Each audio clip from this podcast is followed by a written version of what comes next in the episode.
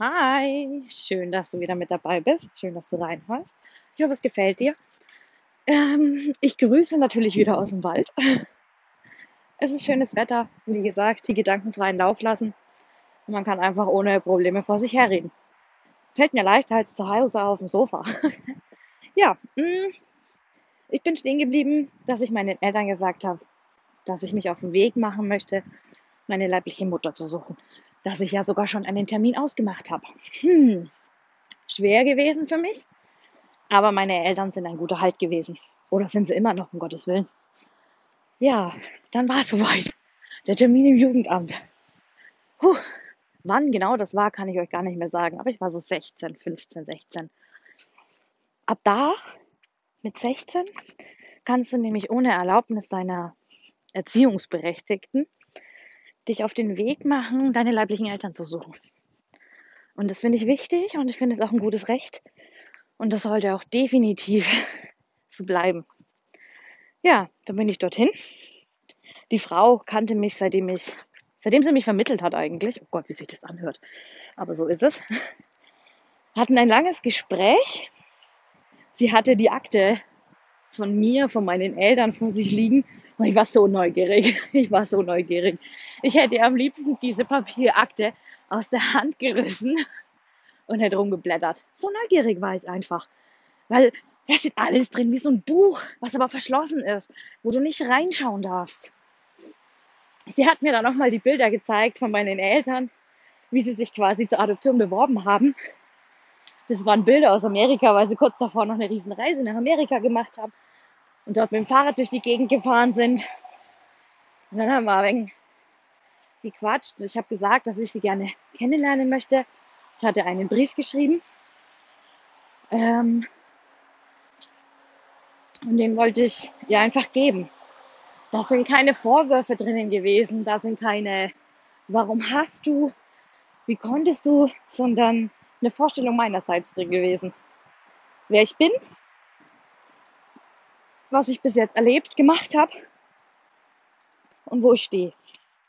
Und dass ich halt einfach nur mal neugierig bin, rauszufinden, wer sie ist.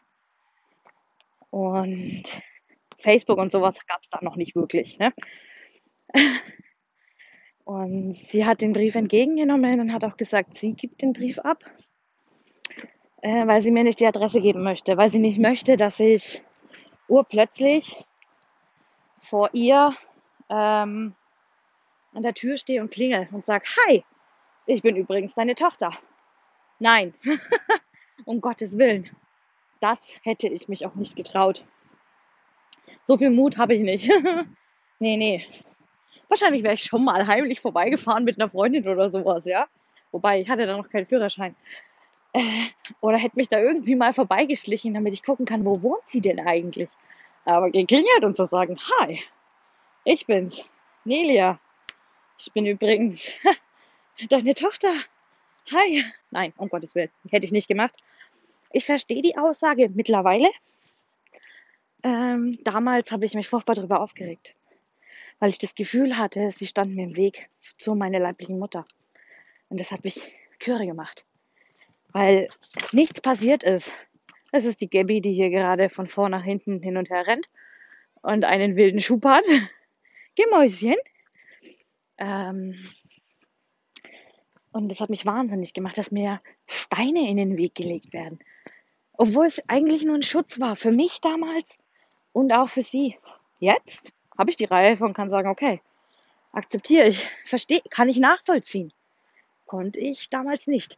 Deswegen war es auch nicht schlecht dass ich die Adresse, wie gesagt, nicht bekommen habe.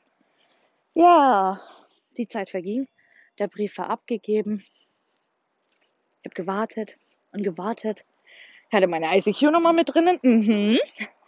Und ich hatte meine Handynummer mit drinnen und ich hatte meine E-Mail mit drinnen. Nichts kam. Rein gar nichts.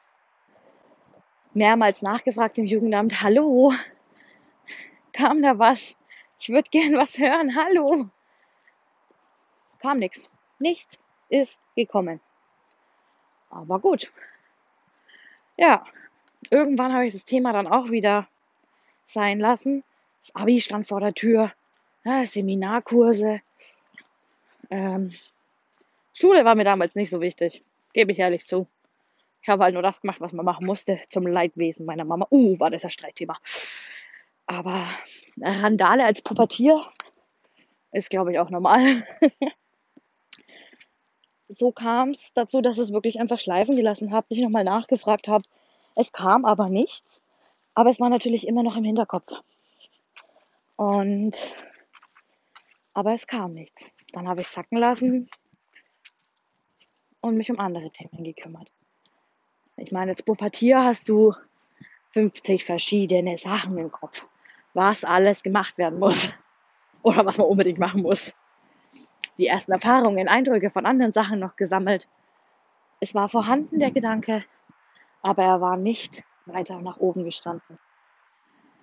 Ja, das war es jetzt auch erstmal wieder für heute. In der nächsten Folge würde ich euch mal was über meinen Bruder erzählen, weil den gibt es schließlich auch noch. Bis dann.